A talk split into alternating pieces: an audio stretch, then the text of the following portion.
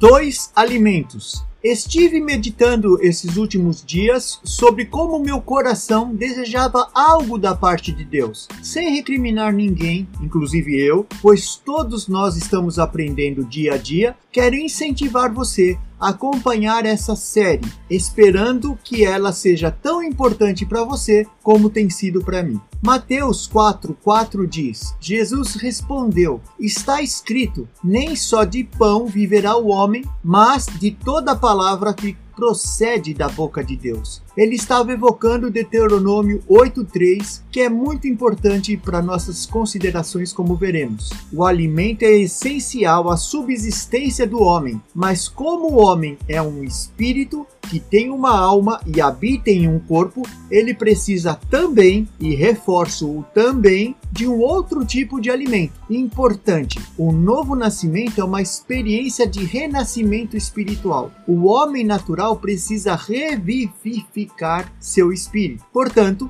é possível você ter fome e saciedade espiritual, além da natural. No contexto do texto, temos que entender que foi Deus quem levou Jesus ao deserto para ser tentado. Portanto, o jejum foi preparativo para o confronto, não um fim em si mesmo. E a fome que Jesus sentiu não é igual a que sentimos quando atrasa ou pula uma refeição.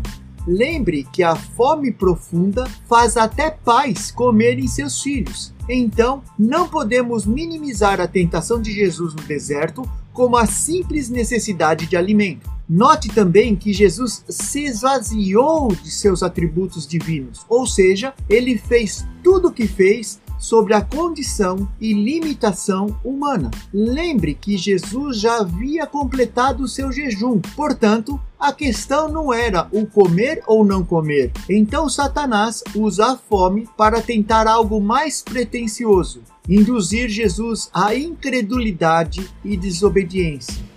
Jesus é considerado segundo e último Adão. Os dois são matrizes, protótipos da humanidade. Lembre que Adão pecou antes de multiplicar. Portanto, sua descendência, a humanidade toda, carrega o pecado original. Mas Jesus, que não pecou como Adão, resgatou a humanidade para seu propósito original, que era ser a imagem e semelhança de Deus. A palavra de Deus é considerada alimento, mas devemos entender algo muito mais profundo aqui. Jesus é o pão da vida e é a própria palavra que ensina que a fome é como um anseio, um desejo profundo. Sobre essa ligação do que eu desejo mais é que devemos meditar hoje. Para enriquecer nosso entendimento, medite nesses textos. A minha alma tem sede de Deus, do Deus vivo. Quando poderei entrar para apresentar-me a Deus? Salmo 42, 2. Bem-aventurados os que têm fome e sede de justiça, pois serão satisfeitos.